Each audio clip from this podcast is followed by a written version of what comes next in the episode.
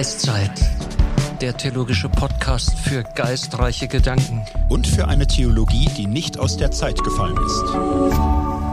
RefLab. Das hier ist Geistzeit. Und wir machen in unserem Podcast weiter mit unserer Reise durch die Schweizer Theologie des 20. Jahrhunderts. Und der, der da mit mir reist, ist auch heute wieder der Thorsten Dietz. Hallo Thorsten, hast du Lust auf heute? Ja, ich habe Lust auf heute. Andi, mit dir macht Spaß, alles nochmal anzugucken, was wir so kennen, was wir neu entdecken. So, ich hoffe, äh, die Reise ist auch beim Teilnehmen für euch interessant, liebe Zuhörende. Also herzlich willkommen an Bord. Ja, es ist äh, manchmal richtig schön und auch wild und chaotisch, wenn, äh, wenn wir da so gemeinsam äh, teilweise im Büro nochmal die Bücher wälzen und hier nochmal nachgucken und uns vorbereiten und dann wieder diskutieren und überlegen, was könnten wir jetzt alles machen und äh, wie läuft das?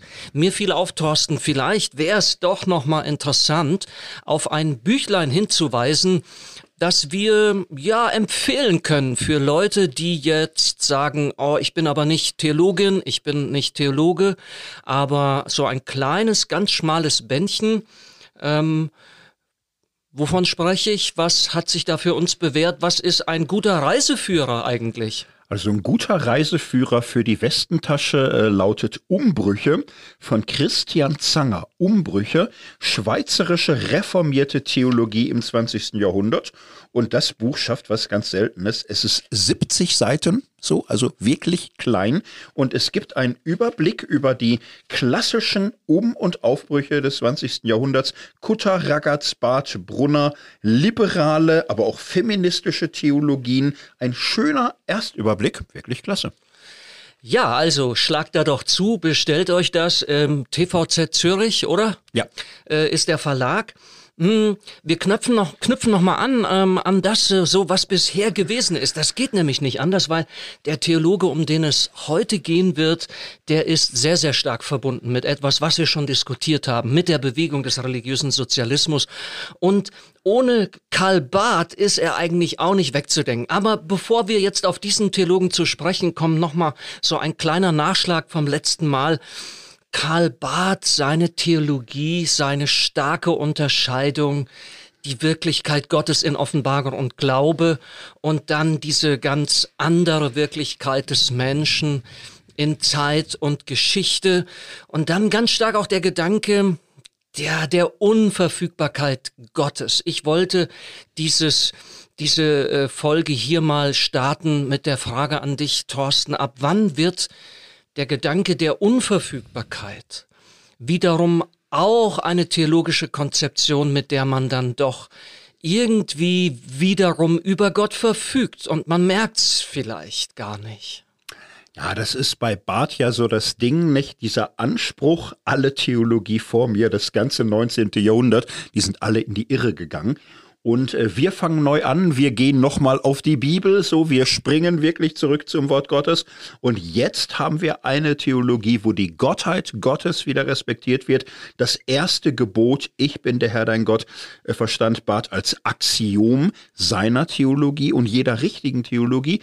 Und äh, Oh, Barth hatte es auch nicht mit übertriebener Demut im Umgang mit anderen theologischen Positionen. So, also er sah sich schon auch als wirklich Statthalter dieses Anspruchs, die Gottheit, Gottheit durchzuhalten in aller Theologie. Ja, und das ist wirklich die Frage, nicht? Wie weit kann man das sein, ohne dass man damit nicht auch ein eigenes System, ein eigenes Denken, eine eigene Dogmatik, zwar kirchliche Dogmatik nennt, aber ach, so mancher hat gefragt, ist es nicht einfach bartianische Dogmatik? Ja, und ich habe manchmal, wenn ich äh, ihn lese, den Eindruck, äh, dass man sich irgendwie erst einmal so auch für diesen Standpunkt, den er da einnimmt, entscheiden muss. Dann ist man im System drin Und dann guckt man so von dort, äh, guckt man sich um und, und ist auch irgendwie erstmal so ein bisschen abgeschottet. Man kann sich damit auch immun machen mit, äh, mit, mit so etwas. Mm, jetzt geht es da, aber ich habe diese Frage eingeworfen, Thorsten, weil ähm, wir werden uns jetzt mit Emil Brunner beschäftigen. Und Emil Brunner ist äh, ein Verbündeter Karl Barths. Er ist ähm, in einer Phase seiner Theologie ein Herold, ein ein, ein, ein, ein Mitbegründer, ein Verbreiter auch der sogenannten dialektischen Theologie, Wortgottestheologie. Ähm, aber wir werden sehen, er nimmt dann eben eine Wende und, und äh, setzt sich an einer bestimmten Stelle eben nochmal von, von Karl Barth ab. Emil Brunner. Ähm, also vielleicht hat schon Adolf Schlatter, den wir hier ja auch schon vorgestellt haben, auch das Schicksal erreicht, dass hm, mit Barth äh, wurde er irgendwie weggefegt und ähm, in einem Aussatz von Gerhard Ebeling haben wir beide gelesen, dass die Staubwolke des dahinrasenden Zeitgeschehens den Emil Brunner eigentlich schon ein bisschen zugedeckt hat. Wir beide sind aber davon überzeugt, ja, es lohnt sich dahin zu schauen. Ähm, wie ist das? Was ist das für ein Mensch? Ja, Emil Brunner, paar Eckdaten, nicht? 1889 geboren, er stirbt 1866. So, er ist einer, ja, der großen theologischen Generation, Karl Barth, Rudolf Bultmann, ähm, Gogarten äh, und Emil Brunner und natürlich Paul Tillich, nicht? Wenige Jahre auseinander. Das ist schon eine Generation wie davor nicht und danach nicht. Und Emil Brunner wurde in seiner Zeit tatsächlich in einem Atemzug mit dem genannten erwähnt. Auch international, auch weltweit, von Japan bis in die USA war er bekannt. Nur sehr kurz, nicht? 1912 äh, wird er ordiniert, 1913 äh, in Zürich promoviert, dann äh, später 1916 habilitiert, erst Pfarrer, hat äh, Herkunft aus einer frommen Familie, positiven Familie. Die Familie hatte schon so Verknüpfung Bad Boll, Blumhardt, da sind sie wieder, das erwecklich pietistische Erbne. Er ist Konfirmand gewesen bei Hermann Kutter. So, und Hermann Kutter gab ihm den Anstoß, aus so einer, ja, verschütteten Jugendfrömmigkeit heraus wach zu werden und zu sagen, das glaube ich, dieser lebendige Gott ist auch mein Gott. Äh, äh, Kutter wird für ihn der Anstoß zum Theologiestudium. Diese Prägung bringt er mit auf dem frühen Weg. Dann in dem zweiten Jahrzehnt, wie ganz viele Altersgenossen, ist für ihn der religiöse Sozialismus ja das Interessanteste, das Spannendste, das anregende Ding. Kutter und Ragaz werden bestimmende Größen. Er ist im Gespräch mit Bart und Turneisen, also alle alten Bekannten treffen wir hier im Grunde wieder. Du hast es ähm, gesagt, er gilt dann ab ja, Anfang der 20er Jahre als Weggefährte und Kampfgenosse Karl Barths. Er wird in Zürich äh, zum Nachfolger berufen von Ragaz, nachdem der freiwillig seine Professur mit Anfang 50 geräumt hat. Er bleibt in Zürich bis zum Schluss, hat noch Gastprofessoren in den USA, in Japan, ist aber so der bekannte Züricher Theologe in der Mitte des 20. Jahrhunderts. Ich finde das ja immer sehr interessant, wenn man äh, bei in den Biografien äh, liest, was sich da schon ganz, ganz früh gezeigt hat und was sich unter Umständen auch dann bleibend durchgehalten hat. Ich würde da gerne auf eine Sache ähm, eingehen, die ich gefunden habe. Ähm, das war wirklich, wir würden heute sagen, äh, die Familie kommt aus einem hochreligiösen Milieu. Ja, Das war also gesunde, erweckliche, pietistische Frömmigkeit. Und auch von Emil Brunner wissen wir, äh, er hat regelmäßig die Bibel gelesen, er hat die Schriften äh, der Blumhards äh, gelesen und auch den Klassiker Nachfolge Christi von Thomas von Kempen. Und ähm, er hat auch ein geistliches Tagebuch geführt. Und was dort hervortritt, das ist so eine gewisse Ängstlichkeit und Skrupelhaftigkeit. Also es scheint, ähm, als, als hätte er sehr hohe Ideale für, für sein Leben, seinen Glauben, seine Frömmigkeit gehabt.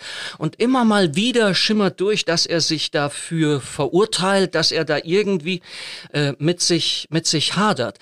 Er hat sogar mal an Karl geschrieben, dass er, der, wie faul und wie untreu und glaubensschwach er sich vorkomme und dass er den alten Adam, also diesen sündigen heutigen Menschen irgendwie nicht wirklich hinter sich lassen kann. Und Barth hat ihm dann geantwortet, er solle das Ganze nicht allzu ernst nehmen, was da so psychologisch äh, abgeht, und er solle sich doch fröhlich an Gott halten. Ich glaube, da wird schon etwas deutlich, ähm, was dann, was, was sich, was sich hinterher, ja, was sich irgendwie auch, auch durchhält bei ihm. Ja. Ja, total. Und dieser Briefwechsel, das ist 1916, also das lohnt wirklich lesen. Die beiden haben ja noch große Entdeckung vor sich, Bart und Brunner, aber irgendwie sind sie schon ganz da. Ne, Brunner, der sich selbst den geistlichen Puls fühlt und leidet an der eigenen Glaubensschwäche, Bart seelsorgerlich um Hilfe bittet, weil er das Gefühl hat, er sei immer so glaubensstark. Bart, der ihm schreibt, ich verstehe die Skrupel, ich verstehe das, ich bin nicht so, wie ich schreibe, aber das ist doch nicht wichtig. Es zählt doch das Wort, es zählt doch Gott, es zählt doch das Objektive. Schreib mir nicht mehr sowas. Das ist falsch. Das ist falsch. davon wollen wir doch gerade frei sein, von diesem Puls fühlen. Und es ist so typisch irgendwie, ne, wie da beide eigentlich so sind, wie sie ein Leben lang bleiben, durch alle theologischen Wendungen hindurch. Ja, es ist wahrscheinlich, denke ich, gestattet, auch persönlich zu sagen. Also ich kenne das. Hm. Und ähm, und ich finde, äh, gerade an der Stelle von, von dieser Bartschen Antwort, äh, finde ich, äh, fühle ich mich hingezogen, ja. Äh, weil, äh, also je mehr du dir selber den geistlichen Puls fühlst, also desto kranker wirst du. Ich finde, das ist was tief reformatorisches, was hier rüberkommt. Eine zweite Geschichte, die ich noch gerne nach, äh, äh nachspeisen möchte, das ist die Geschichte hier religiöser Sozialismus, ja. Da gab es eine hochinteressante Sache, und zwar ähm, 1917, 1918, 1919. Das ist die Zeit Generalstreik in der Schweiz. Die Schweiz wirklich in einer krisenhaften Situation.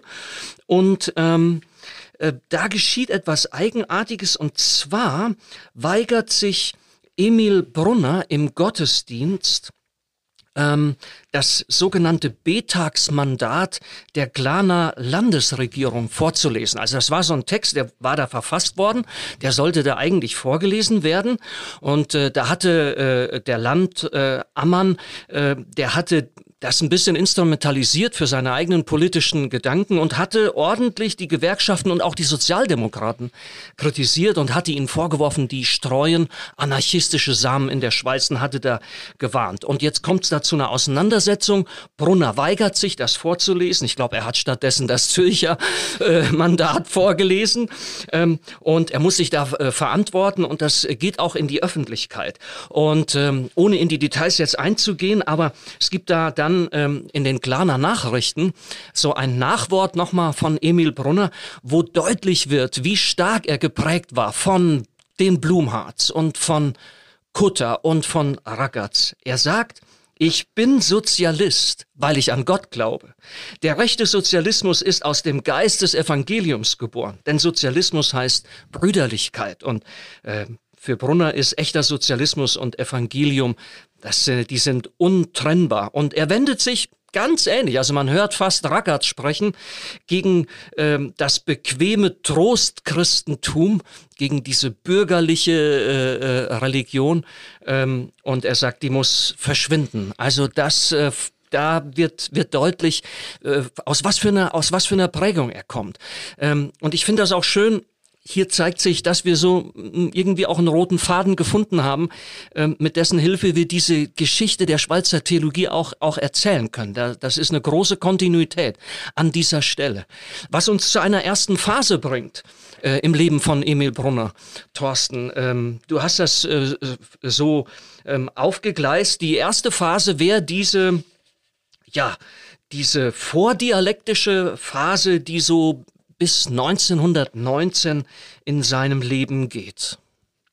Genau, und dazu müssen wir jetzt gar nicht so viel vertiefen. Wir haben die Einflüsse genannt, so, und wir sehen Brunner als sehr ehrlichen, frommen Menschen, der ja studiert hat, der beschäftigt sich mit Idealismus, mit Psychologie, mit Erkenntnistheorie, mit Sozialismus, mit Zeitfragen. Ich glaube, wäre er 1919 gestorben, wir wüssten alle seinen Namen nicht, weil er ein offener, interessierter ist, der aber seinem Denken noch keine Struktur gibt, der es nicht festlegen kann, sondern ständig so schwankt zwischen Kutter und Ragaz, zwischen Bart und Kutter und Ragaz und, und, und so und seinen Weg sucht, aber wirklich ein ganz interessanter, offener ist und dann findet er mehr.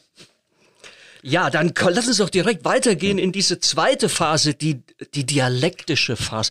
Äh, denkst du, es wäre nötig, dass wir das mal kurz noch erklären? Dialektik, dialektische Theologie? Ach, das ist so ein Wort, Barth sagt, das wurde unserer Bewegung angehängt. Der frühe Barth hatte das Stichwort dialektische Theologie irgendwann für sich akzeptiert. Eigentlich ist es gar nicht so hilfreich. Ich, es ist fast besser, von Wort Gottes Theologie zu reden. Hm. So, Wort Gottes ist der Ausgangspunkt, Offenbarung, das Objektive, Jesus Christus.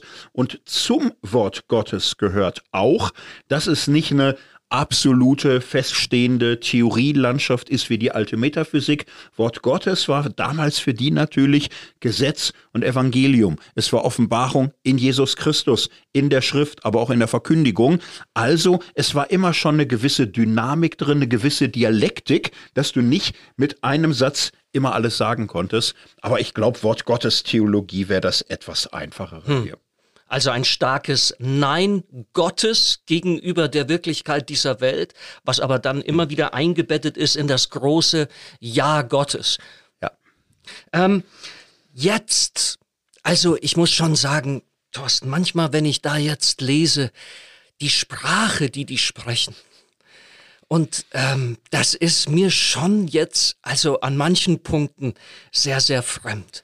Ähm, ich glaube, es war auch Karl Barth, der sich über ein, ein Buch, ähm, ja, er sagt, der schlachtet den Mann dort ab in diesem Buch. Und der Mann, von dem die Rede ist, das ist Schleiermacher. Und äh, ich glaube, anhand dieses Buches, äh, dieser Schrift, äh, das Wort und die Mystik, da kann man einiges deutlich machen, was jetzt für eine Phase eingeläutet wird im Leben von, von und im Schaffen, im Werk von, von Emil Brunner. Ja, man kann sagen, Emil Brunner ist äh, in den ersten zehn Jahren der Streber der Wortgottestheologie. er unterstützt Karl Barths Ruf zurück zur Bibel, zurück zum Dogma, zurück zur Lehre und, und so. Der Römerbrief, er feiert das so. Und dann nimmt er Barthsche Impulse auf und wo Barth einen Aufsatz schreibt, macht Brunner ein Buch raus aus. So, und ähm, das Wort und die Mystik ist Brunners theologiegeschichtliche Abrechnung mit der modernen Theologie, mit der neuprotestantischen Theologie. Er stilisiert hier Schleiermacher zu einem Denker, der ganz dem Subjektivismus verfallen ist. Der Glaube ist Gefühl, der Glaube ist Frömmigkeit, der Glaube richtet sich nicht auf das Wort, sondern bleibt im eigenen Bewusstseinsraum der religiösen Erfahrung, bleibt in der Geschichte. So, und das ist für Brunner die Ver verkehrte Tendenz des Idealismus, des Neuprotestantismus. Er bekämpft hier ehrlich gesagt auch seine eigene fromme Jugend, so dieses eigene sich Puls fühlen und ist also ganz beseelt von diesem Bartschen Impuls. Wir halten uns an das Objektive, an das Wort, an die Wahrheit, an Christus, an Gott. So, und er macht es aber auch so radikal, dass selbst Barth, der Schleiermacher in seiner liberalen Phase sehr schätzen gelernt hatte, das Gefühl hat, der Brunner übertreibt jetzt die Abrechnung. Er tut es total. Also ich kenne Schleiermacher aber auch ganz gut. Brunner übertreibt total, aber manchmal ist eine wilde Jugendzone. Du sagst, er kämpft da unter Umständen auch gegen das, was ihm da mitge äh, mitgegeben worden ist. Dieses, dieses unmittelbare Erleben Gottes? Ja, gegen diese Erfahrungsfrömmigkeit, Erlebnisfrömmigkeit, gegen alles Subjektive. Ähm, das ist ja, der Erste Weltkrieg hat das Jahrzehnt davor überschattet. Nicht so eine Erfahrung vieler, dass sie verzweifeln, dass sie irre werden, dass sie überfordert sind von dem, was passiert und jetzt Halt suchen im Objektiven, im Absoluten bei Gott.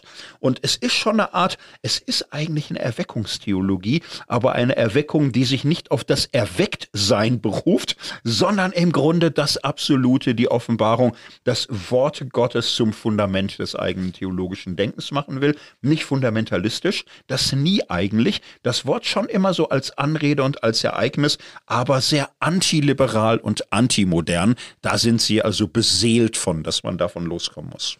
Es zeigt sich hier schon ganz deutlich ein Zug seines Denkens, seines Arbeitens, auch seines Schreibens, von dem er autobiografisch auch zugibt, dass wenn er theologisch arbeitet und auch schreibt, er hat immer einen Gegner, mit dem er da ein Streitgespräch, ein Konfliktgespräch führt. Er sagt also, polemisieren, ohne das geht's bei ihm eigentlich gar nicht.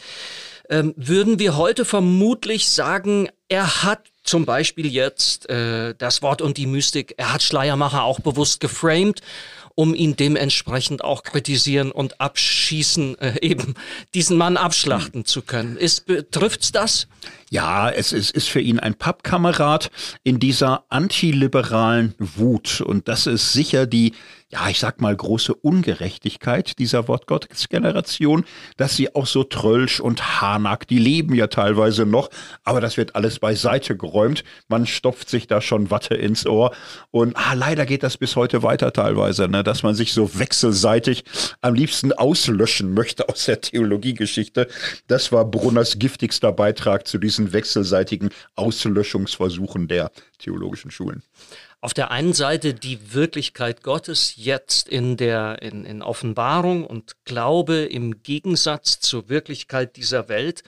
Und es kommt aber dann eine weitere Phase. Also man kann sagen, dass diese dialektische Phase bei Emil Brunner so eine Art Durchgangsphase war zu einer anderen Phase. Du nennst sie die personalistische Phase, wo er sich ja, der Erfahrungswirklichkeit äh, des Menschseins, der Geschichte, der Schöpfung wieder neu öffnet. Mhm. Genau, das ist in den, interessant. In den 20er Jahren, also Brunner schreibt ein Buch nach dem anderen, eine Theologiegeschichte, dann der Mitschler, eine Christologie, auch wieder 400, 500 Seiten, dann eine Ethik, das Gebot und die Ordnung. Das ganze Jahrzehnt ist er im Grunde ein äh, Bart Streber, wenn man so will, der ganz radikal das Objektive sucht. So, und dann fängt er sich an, kritisch von Barth abzusetzen und auch von sich selbst. Er übt Selbstkritik so und, und sagt, Ah, vielleicht waren wir zu einseitig. Wir haben so radikal immer das Objektive, die Offenbarung, die Bibel, Jesus Christus betont. Es gibt eine andere Aufgabe. Wir müssen uns auch der Wirklichkeit zuwenden. Er hat einen Aufsatz, der heißt die andere Aufgabe der Theologie, wo er sagt, na, wir wollen auch ähm, ja, wir wollen Menschen erreichen. Wir wollen missionarische Theologie, apologetische Theologie. Wir brauchen Apologetik, wo wir das kritische Gespräch mit den Zeitgenossen suchen. So, und er gerät mehr und mehr in Spannung mit Karl Barth dabei, der in dieser Zeit immer deutlicher sagt, das eine Wort Gottes, das wir zu hören haben, das ist Jesus Christus. So, und diese Phase können wir uns jetzt im Detail nochmal anschauen, wie diese Absetzung von Barth stattfindet, wie sie zum großen Konflikt zwischen den beiden wird. Das ist ein bisschen episch und wie Brunner dann seine Straße eigenständig weitergeht, aber nicht mehr als Kampfgenosse von Karl Barth.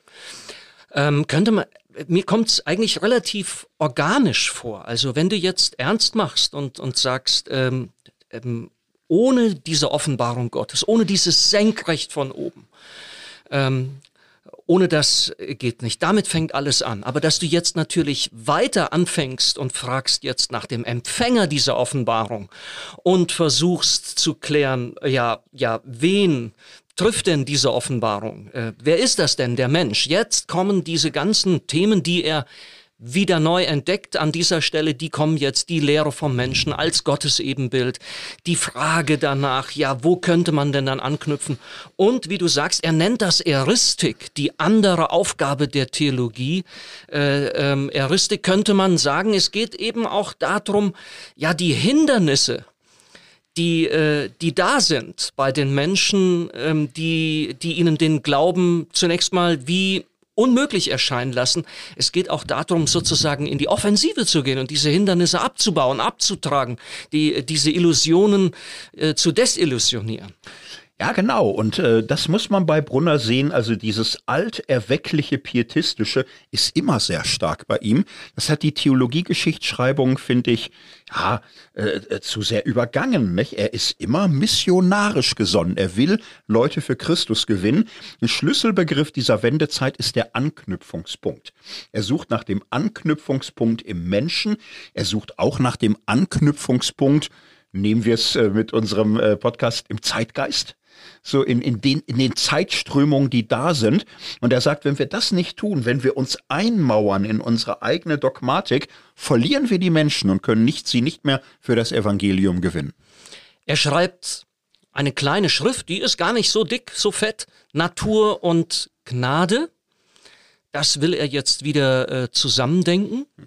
Und die, also, und das ist schon eine kritische Auseinandersetzung mit Karl Barth. Also er, er, er, er gibt zu oder er, er bleibt offen dafür und sagt, ja, natürlich muss jetzt Karl Barth gucken, ob ich ihn hier richtig wiedergebe, ob ich ihn richtig verstanden habe, aber er fasst so die wichtigsten Aspekte der Barthschen Theologie an, an dieser Stelle zusammen und dann antwortet er in dieser Schrift Natur und Gnade mit entsprechenden Gegenthesen. Und dann ist erstmal ein bisschen Schweigen, das hat ihn nervös gemacht. Warum schweigt Karl Barth, sein Freund, äh, an dieser Stelle? Aber die Antwort kam dann doch und sie kommt heftig, sie kommt deutlich. Äh, es ist für mich einer der, der krassesten Buchtitel überhaupt, Thorsten. Der, ja. der heißt einfach Nein. Antwort an Karl Barth. Also die beiden, die haben sich äh, Antwort an Emil Brunner. Ja, danke. Äh, die beiden haben äh, sich da echt gezopft. Hm. Ja, das ist witzig. Äh, bei mir auch so ein bisschen biografisch witzig. Ich hatte damals so einen Bartrausch, ne? Und ein befreundeter Kollege in Tabor hat mir dann gesagt, ja, aber Emil Brunner ist auch richtig gut. Den müsste ich mir auch näher angucken. Und ich das mir dann so aus Barts Perspektive angeschaut.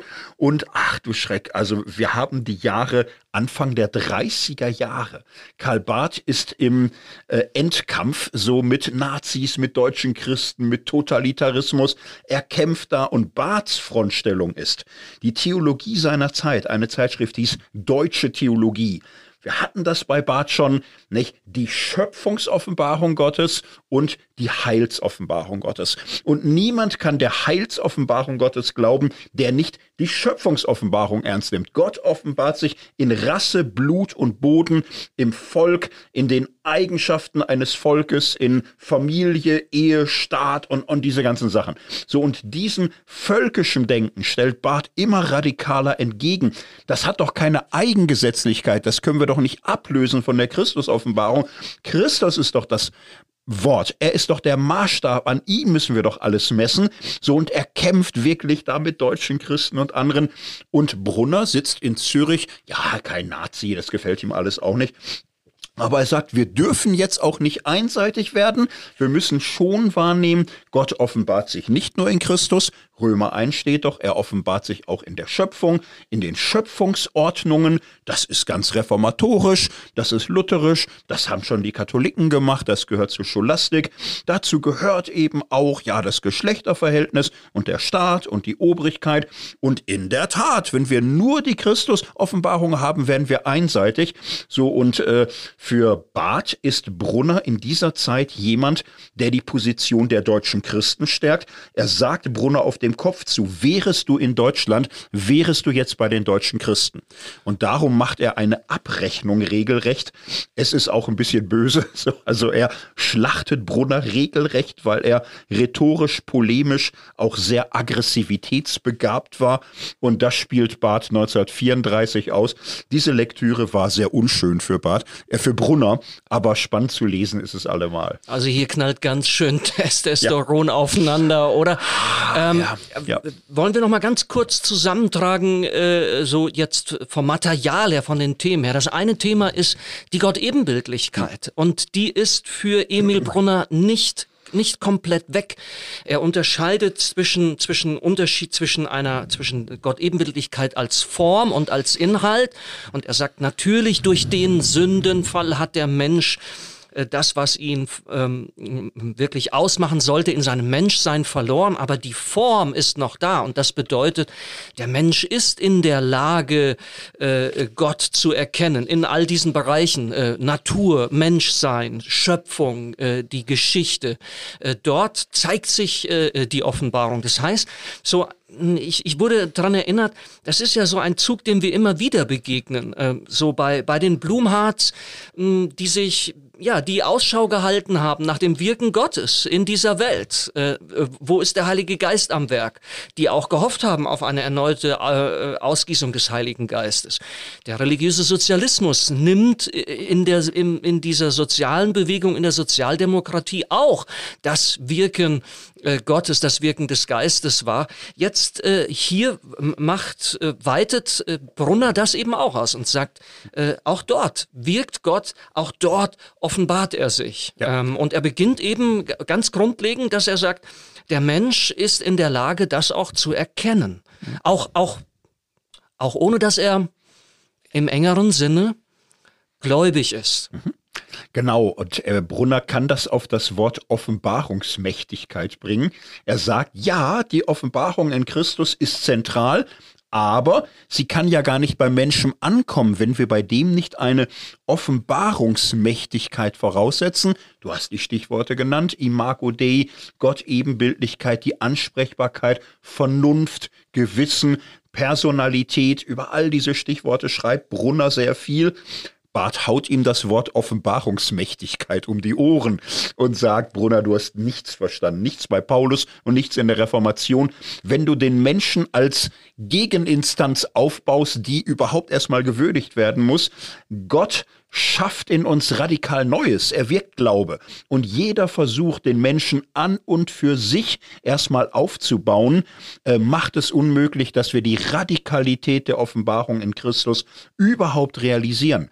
Aber für Brunner ist das Gnostizismus, so eine ihr Lehre des zweiten Jahrhunderts, die die Schöpfung geleugnet hat, ein radikales äh, Evangelium, was völlig monistisch auf sich allein gestellt ist. Er ist ganz sicher, dass er Barth bei bei einer großen Engführung ertappt hat und hält sich für den Ausgewogenen der Schöpfung und Erlösung jetzt ins Gleichgewicht bringen kann. Eigentlich ist das ja ein mega alter, bekannter Hut aus der gesamten Theologie und Glaubens- und Dogmengeschichte. Äh, das werden wir an dieser Stelle nicht vertiefen können. Aber ähm, mich interessiert auch nochmal, das würde ich gerne auch von dir nochmal hören. Ich habe manchmal den Eindruck, die haben auch ein bisschen aneinander vorbeigeredet.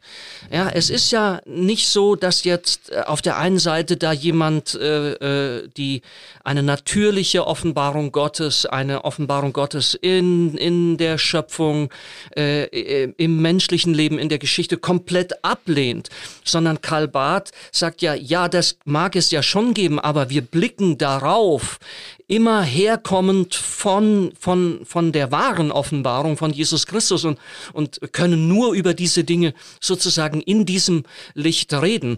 Ähm, also das, das kann man ihm ja dann auch nicht einfach äh, vorwerfen. Ähm, ich habe den Eindruck, es sind wie zwei unterschiedliche Perspektiven, aber eigentlich auch auf dieselbe Sache. Und wenn die, wenn die das ein bisschen gechillter ausgetragen hätten, hätten sie sich vielleicht auch, auch finden können oder nicht. Also vielleicht, und jetzt würde Karl Barth, würde er uns hören, äh, fuchtig werden und sagen, wir haben 1933, wir haben 1934, chillen war Sünde.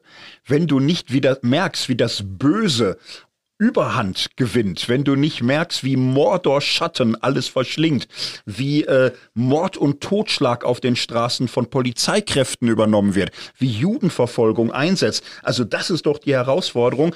Und äh, Ziel war ideologische Gleichschaltung der Kirche, der Theologie, des ganzen Staatswesens. Und Karl Barth war derjenige, der mit seinem Kontrapunkt sich dem entgegenwarf und äh, erhielt Brunner hier für völlig abgehoben auf seine Zürcher Situation bezogen, als für einen, der nicht wahrnimmt, dass hier das ja, Schicksal Europas auf dem Spiel steht. Und so sehe ich es ehrlich gesagt auch. So, ähm, ich glaube schon, dass Brunner ganz berechtigte Punkte hat. Äh, Punkte, die Karl Barth in den nächsten Jahrzehnten ja auch irgendwie hineinnimmt in sein theologisches Denken. Denke, dass Brunner hier in der Zeit eine Öffnung der Theologie für die Wirklichkeit, für die Empirie, für das Menschliche betreibt und völlig berechtigt. Die war nämlich wirklich einseitig in den 20er Jahren. So, und Brunner macht das aber jetzt im Rückblick zur Undzeit. So wirklich zur völligen Unzeit. Ich vergleiche das für mich so mit dem Bild, wenn du auf einem Schiff bist und die meisten stehen äh, an der Reling von Backbord und das Schiff kippt, dann bist du nicht ausgewogen, wenn du von da zur Mitte des Schiffs läufst. Du läufst bis Steuerbord durch. Du, du machst den Gegenakzent und das macht Karl Barth. Er sieht, das Schiff kippt. Alles geht zur einen Seite, alles ist natürliche Offenbarung, Schöpfung und so weiter. Und mit aller Macht läuft er über die Mitte des Schiffs hinaus, schmeißt sich auf die Reling der anderen Seite und will das Kippen verhindern. So, und Brunner glaubt aber, er wäre die goldene Mitte. Naja, es war nicht die Zeit für goldene Mitte. Du musstest gucken, in welche Richtung kippt das Schiff und dich dann mit aller Kraft dagegen schmeißen. Wenn das Gegenmomentum einsetzt, dann kannst du noch mal gucken, wie du um Ausgewogenheit ringst. Aber in dieser Zeit waren Brunners Impulse natürlich zur totalen Unzeit. Man könnte sagen, dass äh, Brunner von der theologischen Konzeption her die Augen weiter geöffnet sehen wollte für die Wirklichkeit dieser Welt. Aber im konkreten Vollzug der theologischen Existenz war Karl Barth derjenige, der die Augen weit offen hatte für die Wirklichkeit, die da über Europa äh, im, mit dem Nationalsozialismus hereingebracht worden ist. Und das finde ich eine hochinteressante Sache. Aber Thorsten, ich finde das irgendwie, also es nervt mich. Es nervt mich. Ich, ich wünschte mir echt, dass wir irgendwie mal da, weil das, dieses, diese Pendelbewegung, dieses Backboard, Steuerbord, ja, das stimmt und es braucht dann auch das Prophetische auf die andere Seite äh, treten, damit der Kahn nicht umgeht. Aber irgendwie kommen wir da, kommen wir da jemals raus und das betrifft ja nicht nur die Theologie. Wir haben ja diese Pendelbewegungen ähm, in, äh, überall. Wir haben sie, wir haben sie politisch, wir haben sie wir haben sie äh, kulturell, wenn, wenn wir jetzt die anderen Themen angucken, äh, die einen sind mega vogue, die anderen antworten, ihr müsst euch mal ein bisschen mehr Resilienz angedeihen lassen. Die Woken antworten, wer ist hier nicht Resilienz und heult dumm rum, weil er die Privilegien und die, und die, die, die, die, die Macht verliert und so. Und an allen Ecken und Enden äh, ist es ja so. Kommen wir da Kommen wir da nicht mal irgendwie raus? Nee, ich glaube, klüger geworden sind wir genau gar nicht in den letzten 100 Jahren. Du hast es beschrieben, ne? also heute angewandt würden die einen sagen, die größte Gefahr, das ist Wokeness, Political Correctness, Genderwahn und Klimahysterie. So, und die anderen würden sagen, die größte Gefahr ist Ignoranz, Turbokapitalismus, rechtsautoritäre, populistische Welle. So, und äh, alle sind ja ganz überzeugt davon, nicht? Ich halte doch gegen den Zeitgeist. So, das ist, glaubt man ja links wie rechts, das ist das Verrückte. Bei Barth und Brunner hat man auch so ein Phänomen. Heute meine ich, im Rückblick kann man doch ziemlich eindeutig erkennen, Barth hat die Zeit sehr viel tiefer erfasst und er hat genau gespürt, was die größte Gefahr ist, die es gerade gibt und dagegen gehalten. Brunner ist in den Jahren, obwohl er so wach werden wollte für die Wirklichkeit, es längst nicht in dem Maße gewesen, wie Karl Barth es schon war obwohl er sich mehr darum bemüht hat. Und da sieht man, wie schwierig das ist. Ne? Die Theologie des 20. Jahrhunderts wird diese Impulse, diese unzeitgemäßen Impulse von Brunner dann später aufnehmen. Aber zunächst einmal gibt die Geschichte Karl Barth recht. So ja. würde ich das für mich zusammenfassen. Ja, so würde ich es auch sagen. Und die nächste Generation, und die wird sich gar nicht so auf Brunner berufen, nicht? aber nehmen wir einen Ethiker wie Arthur Rich. So, ne? Der ist durchaus Brunner sehr verbunden und der wird tatsächlich das viel stärker noch einlösen als Brunner selbst. Ethik muss ihre Zeit wahrnehmen, die Konflikte, die Ideen, die Strukturen, die Ordnung, so. Und in, insofern ist, glaube ich, Brunner schon ein Vorläufer der empirischen Wende auch der Theologie, der Offenheit für die Wirklichkeit. In den 30er Jahren war das, ähm, nicht die allergrößte Dringlichkeit. Da hätte man antifaschistische Kämpfe zu bestehen, wo Barths Wucht tatsächlich sehr hilfreich war. Ich würde noch kurz dazu sagen, Brunner hatte aber auch vom theologischen Rüstzeug her ah, nicht das beste Besteck in der Hand. Nicht? Also was er mit Natur und Gnade versucht hat, das ist ja so scholastisch, äh, thomistisch, das war nicht stabil. Und Brunner selbst hat sich eigentlich von diesen frühen Ansätzen der frühen 30er bald verabschiedet, weil er gemerkt hat, das überzeugt nicht nur Karl Barth nicht, sondern ganz viele auch nicht und hat sich weiter auf den Weg gemacht. Zu Glück, denn es wird dann sehr viel besser danach, finde ich. Ja, das wäre dann die nächste Phase. Wahrheit, als Begegnung, Wahrheit und Begegnung, eine, eine Theologie der Beziehung hat er dann entwickelt. Äh, Martin Buber spielt hier äh, als ja, einflussreicher Denker, als, als Anreger eine ganz, ganz wichtige Rolle ja, nehmen wir Buber ruhig zuerst, nicht? In Wien geboren, aber immerhin auch in Zürich studiert. So geprägt, äh, ganz unterschiedlich osteuropäisches Judentum, kommt aus einer großen jüdischen Familie, lebt dann eine Zeit lang in Berlin, schließlich im Großraum Frankfurt, sagen wir mal für unsere Zwecke. Ähm, er stammt ursprünglich auch aus diesem Gebiet äh, Judentum, ziemlich säkular orientiert, auch religiöser Sozialismus, wird lebenslang befreundet sein mit Ragaz so große Wertschätzung auf beiden Seiten sehr stark, auch äh, im christlich-jüdischen Dialog. Buber Ragaz eine ganz starke äh, Achse. Er ist äh, dabei bei den frühen äh, weltzionistischen Kongressen, Zionismus, Bewegung schließt er sich an, die für eine politische Zukunft des Judentums im Israel sich einsetzt. So und hat dann eine mystische Phase, wo er vieles schätzt, was so aus den mystischen Überlieferungen der Völker kommt, nimmt dann aber einen Abstand davon, eine Wende, wo er das eigene Judentum, das orthodoxe Judentum ähm, neu entdeckt. So und mit diesem Judentum fragt er sich, was ist das Besondere unserer jüdischen Prägung. Was haben wir eigentlich, was wir so in den Philosophien der Neuzeit, der Moderne nicht haben? Und ähm, das äh, Schlüsselkonzept wird für ihn, wir haben äh, die Gottesbegegnung, die Gottesbeziehung, nicht die Theologie über Gott, sondern das Stehen in dieser Relation von ich und du zu Gott. Und er arbeitet es dann durchaus sehr umsichtig und klug aus. Er verarbeitet dabei sehr viel Philosophie, sehr viel Kant unter anderem, arbeitet sich kritisch an Feuerbacher und Kierkegaard und anderen ab und sagt, unser Weltzugang ist im Grunde zweifach. Wir haben einen Weltzugang Ich-Es, so ein verdinglichendes, versachlichendes Denken, Wissenschaft, Technik, das ist nicht falsch, das ist wichtig.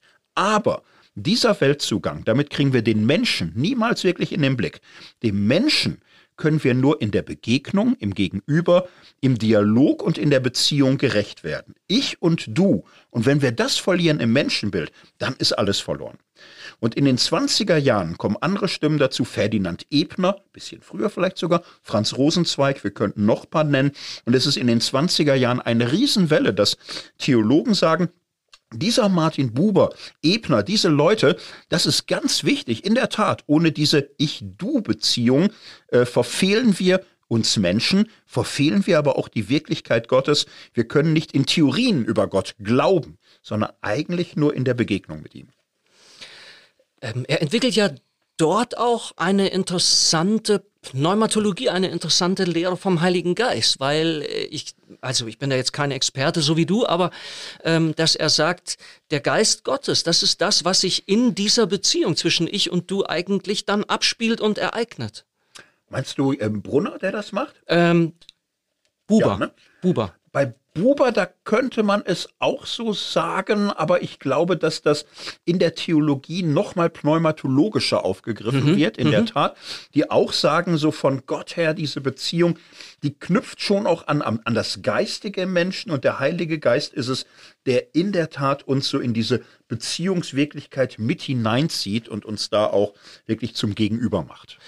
Ja, bei Brunner entdecken wir das dann, wenn ich das, wenn es in Ordnung ist, wenn ich das gerade mhm. ausziehe, also, dass er, dass er an dieser Stelle, wenn er dann eben vom, vom Heiligen Geist äh, spricht, dass er an dieser Stelle jetzt durchaus wieder positive Töne anschlagen kann im Hinblick auf Mystik, also er sagt zum Beispiel, wenn man das Geheimnis dieser Begegnung, dieses Erlebnisses, wenn man das wirklich ausdrücken will, dann genügt der Logos, dann genügt äh, das alleine nicht, da genügt deshalb auch die Theologie an sich nicht, äh, sondern da, da meint er sogar, da müssen wir zurückgreifen auf die Sprache des Mystischen und auch, er, er sagt, äh, äh ich glaube im, im Buch Das Missverständnis der Kirche, auch zurückgreifen auf die Sprache des Magischen, ja, also eine interessante Wende, wenn man das jetzt mal mit seiner dialektischen Phase, wo er eben äh, sehr, sehr stark gegen die Mystik äh, geschossen hat, jetzt kommt das irgendwie an dieser Stelle dann wieder zurück. Ja.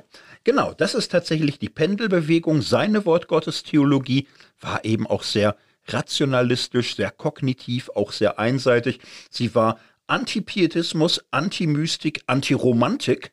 So, und er kriegt das jetzt wieder ein bisschen stärker. Er wird das nie komplett integrieren, aber er kriegt da wieder einen Sinn dafür.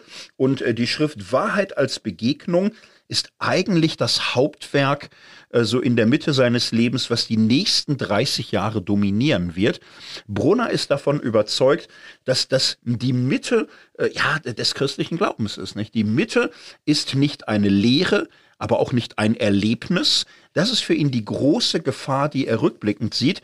Theologie hat sich einseitig auf so einen Pendelschlag eingelassen, entweder subjektivistisch, Erlebnis, Erfahrung, Gefühl, oder objektivistisch, Offenbarung, Lehre, Wahrheit. Und Brunner sagt, es reicht nicht, zu sagen, ja, wir müssen hin und her pendeln. Wir müssen das addieren. Er sagt, beides ist einseitig total falsch. Man kann es auch nicht addieren. Denn in, im wirklichen christlichen Glauben ist beides immer schon miteinander verbunden in der Beziehung.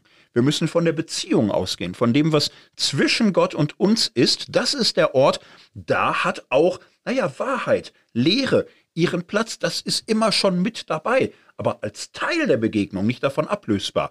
Da hat auch Erfahrung, Erlebnis einen Ort, aber nicht so, dass wir uns auf uns selbst wieder zurückbeziehen können.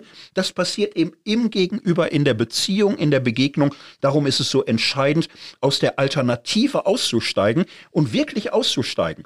Gott offenbart nicht etwas, sondern sich selbst.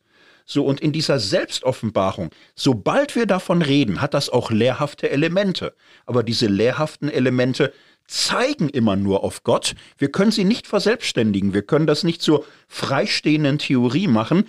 Die Beziehung zu Gott, die Gemeinschaft mit ihm, die Begegnung, das Dialogische, das ist eigentlich die Mitte, wo alles Objektive und Subjektive seinen richtigen Platz gewinnt. Das war der Kampf für die nächsten 30 Jahre bei ihm.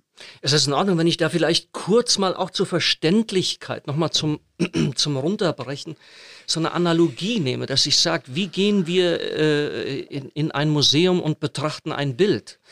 Man kann es natürlich jetzt wirklich äh, von, aus der Perspektive betrachten, dass man sagt, wir schauen uns an, die Technik, die Farben, äh, wie der, wie der Verfass, wie der, wie der, wie der Urheber, die Urheberin dieses Bildes, wer das ist.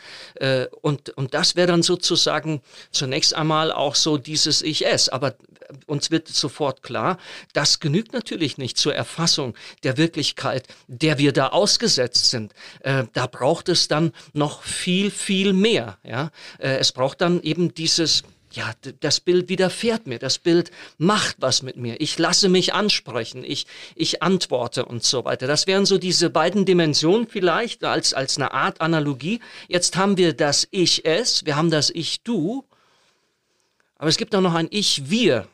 Ist das, was Brunner vielleicht übersehen hat? Also das würde ich sagen.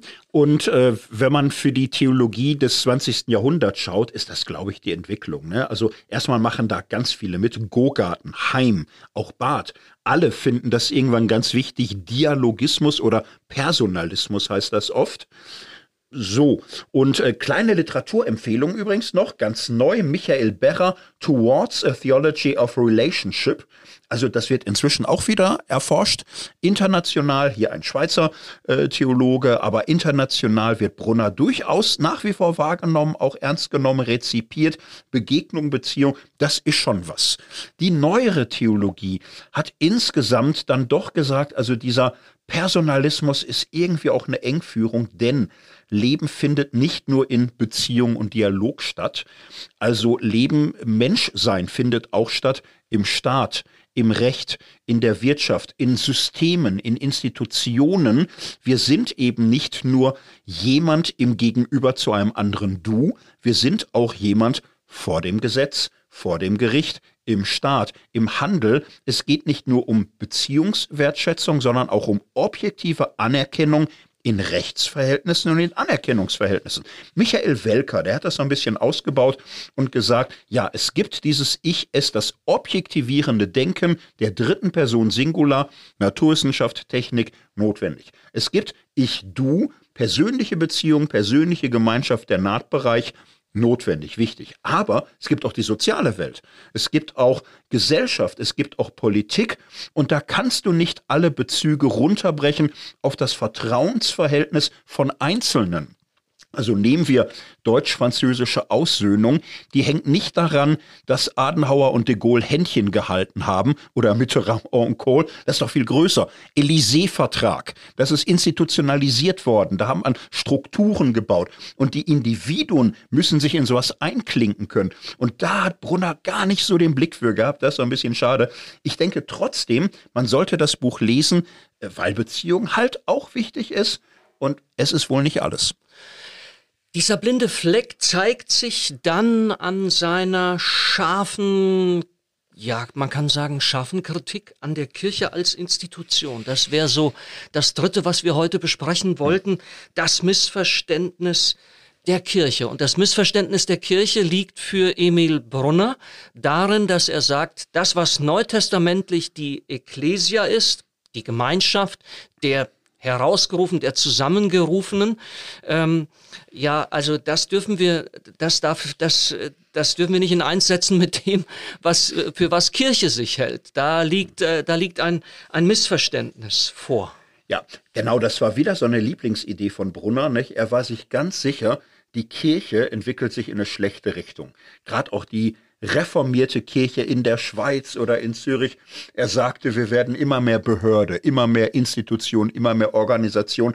Er sagt, das ist der, der Grundschaden der Kirche, im Grunde seit der Reformation. Wir haben es immer verbockt, dass Kirche eigentlich Gemeinschaft ist. Bruderschaft, persönliche Verbundenheit der wirklich Gläubigen und da, da wird er total äh, missionarisch. Er sagt, wir müssen wieder den Bruderschaftscharakter der Gemeinschaft der Gläubigen entdecken. Institutionen brauchen wir nur als Instrument, damit Gemeinschaft passieren kann. Sie hat eine reine instrumentelle Bedeutung dafür, dass äh, Gemeinschaft entsteht, dass Glaube entsteht, dass Beziehungen wachsen können. Und da weiß ich ganz sicher, dass das wichtig ist. Und er verbindet das wiederum auch mit dem Heiligen Geist und das Wirken des Heiligen Geistes. Das ist für, äh, für das Verständnis von Emil Brunner jetzt ganz wichtig. Das hat er in der, naja, nicht ganz in der Mitte, aber so in den, in den 30er Jahren des 20. Jahrhunderts, da meint Emil Brunner das Wirken des Heiligen Geistes einer ganz besonderen Weise bei der sogenannten Oxford äh, Bewegung, Oxford Movement, ähm, entdeckt zu haben. So ein paar Hinweise ganz grundsätzlich.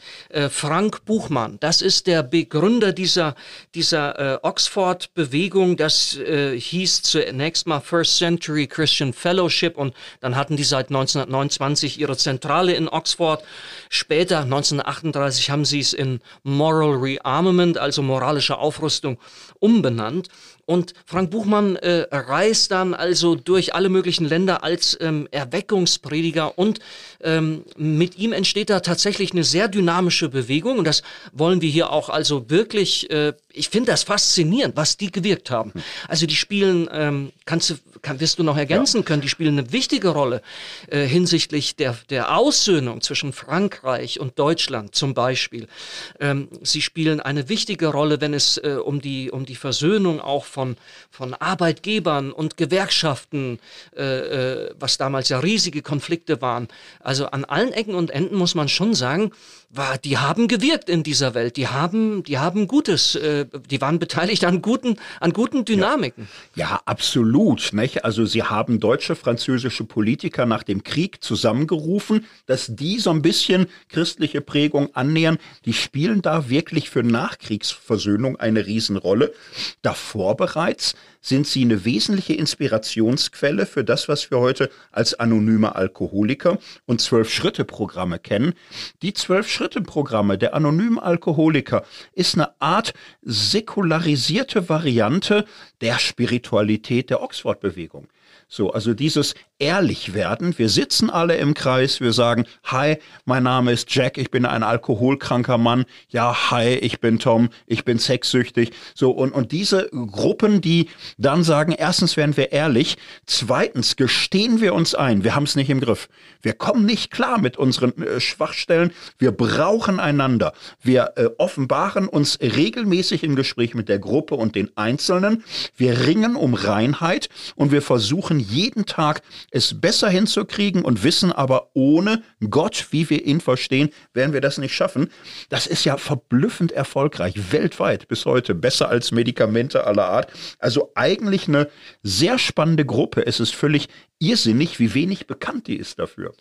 Ich fand es auch sehr, sehr interessant. Ja. Äh, ich glaube, von Garth Lean gibt es äh, On the Tail of a Comet. Das ist so ein bisschen die Geschichte der Nachfolger von Frank Buchmann, Peter Howard. Ich glaube, äh, sehr begnadeter Journalist aus London, hat einige Theaterstücke äh, geschrieben.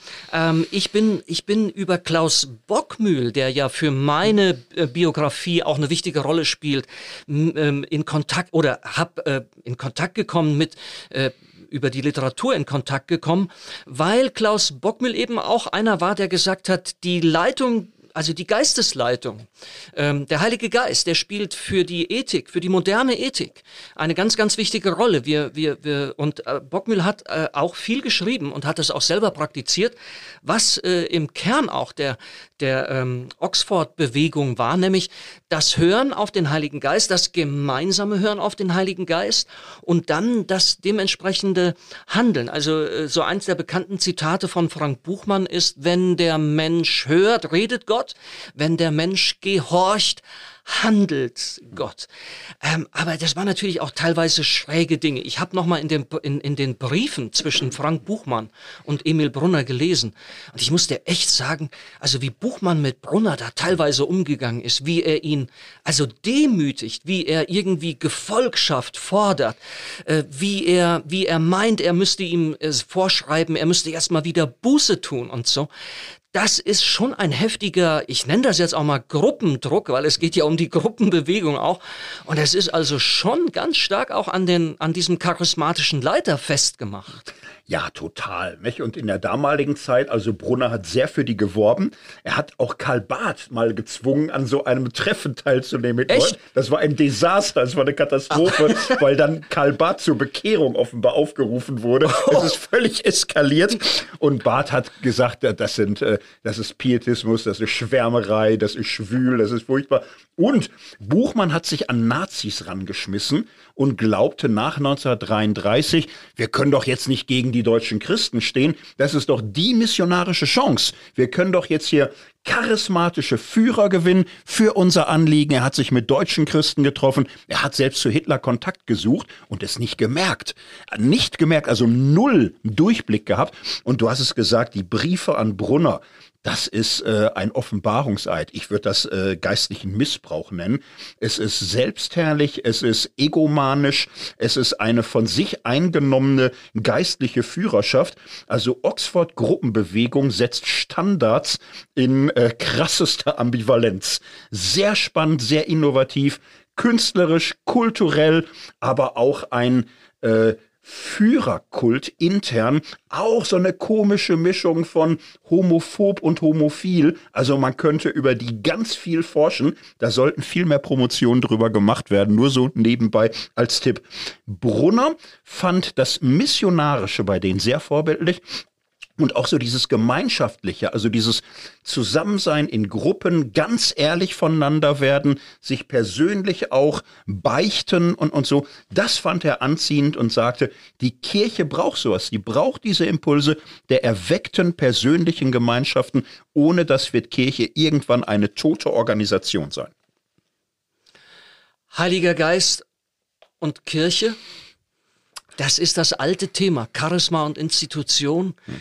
Ähm, da fällt Brunner jetzt sehr, sehr stark in, in das und, und kritisiert von dieser Dynamik, von diesem gemeinschaftlichen, äh, von diesem, von diesem ja, geistgewirkten, geistgeleiteten her, kritisiert er dementsprechend auch, auch dann äh, die Kirche. Äh, ich finde das einerseits, finde ich das, das muss zu allen Zeiten möglich sein.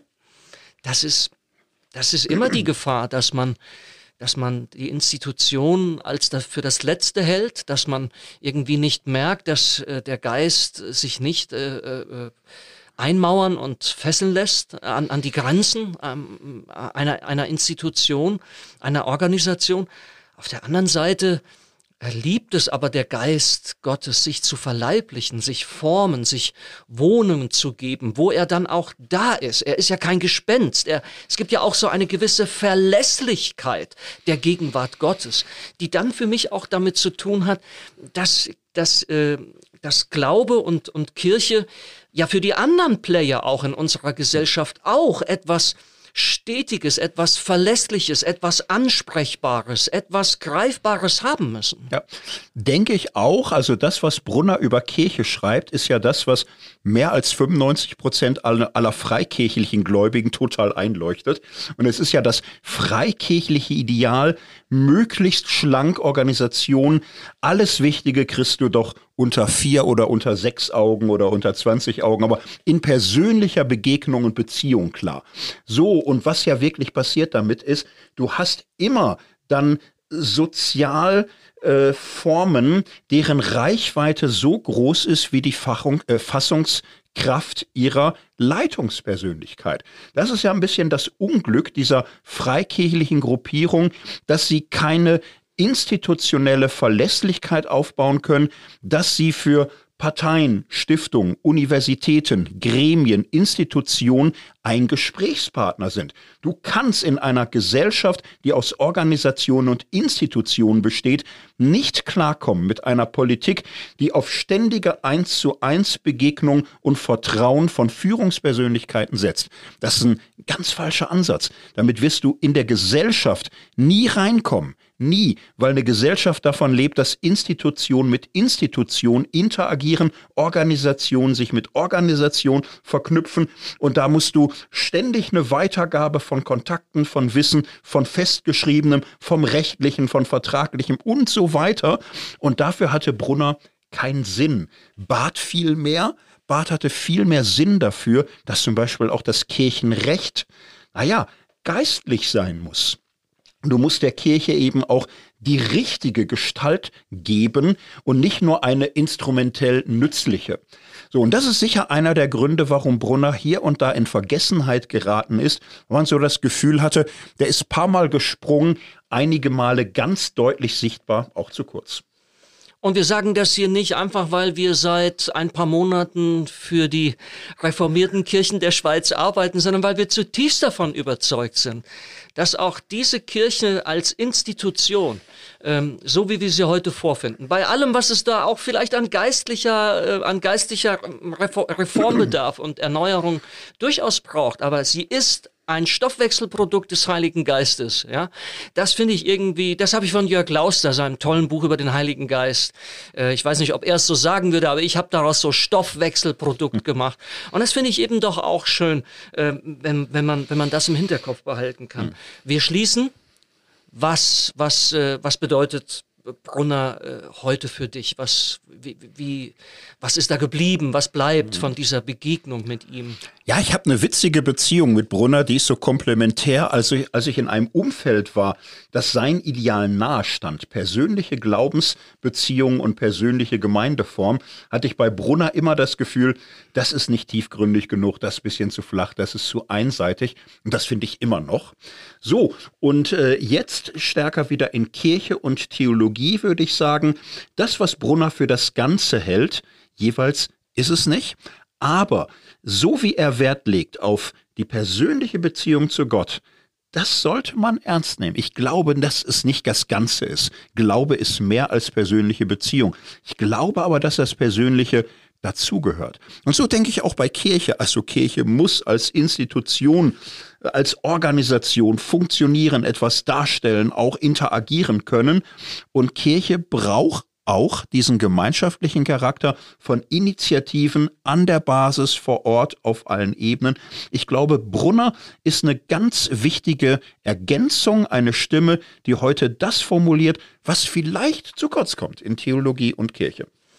Ich finde es interessant. Bei mir geht es ein bisschen in eine ähnliche Richtung. Ich habe mich total gefreut, dass er einer der wenigen Dogmatiker, soweit ich das überblicken kann, des 20. Jahrhunderts war, der in seiner Dogmatik dann auch ein Kapitel zum Gebet schreibt, eine Theologie des Gebets.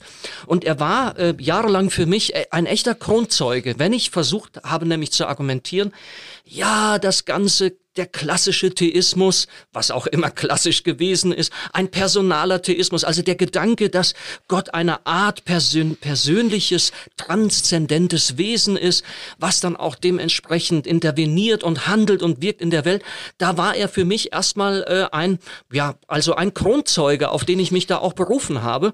Und zwar gerade deshalb, weil er in dieser Theologie des Gebetes deutlich macht, ähm, dass, dass, dass, dass gerade das Bittgebet Prüfstein und Kriterium aller echten Theologie ist. Nämlich einer Theologie, die nicht äh, an einen Gott der Philosophen glaubt, der da irgendwo fernab, glänzend in seinen Sphären mit uns nichts zu tun hat, sondern der als ein Du ansprechbar ist. Der als ein Du sogar so ansprechbar ist, dass er in allen Ernstes antwortet auf, auf unseren Anruf und, und uns wiederum auch anspricht. Ähm, ähm er geht sogar so weit, dass er dort äh, ja offen, also ähm, ähm, Aspekte des offenen Theismus, des Open Theism andeutet, indem er eben sagt, wenn wir Gott äh, in der Not um etwas bitten, dann weiß er durch unsere Bittgebete in einer veränderten, in einer tieferen Weise um uns und um unsere Situation. Ähm, ich entdecke in den letzten Jahren allerdings eben auch, dass es ähm, nicht nur etwas Personales in Gott gibt, sondern auch etwas Transpersonales. Ähm, manchmal kommt es mir fast so vor, als wäre Gott nicht das Du meiner Gebete, sondern eher die Wirklichkeit, der Raum, in dem ich bete.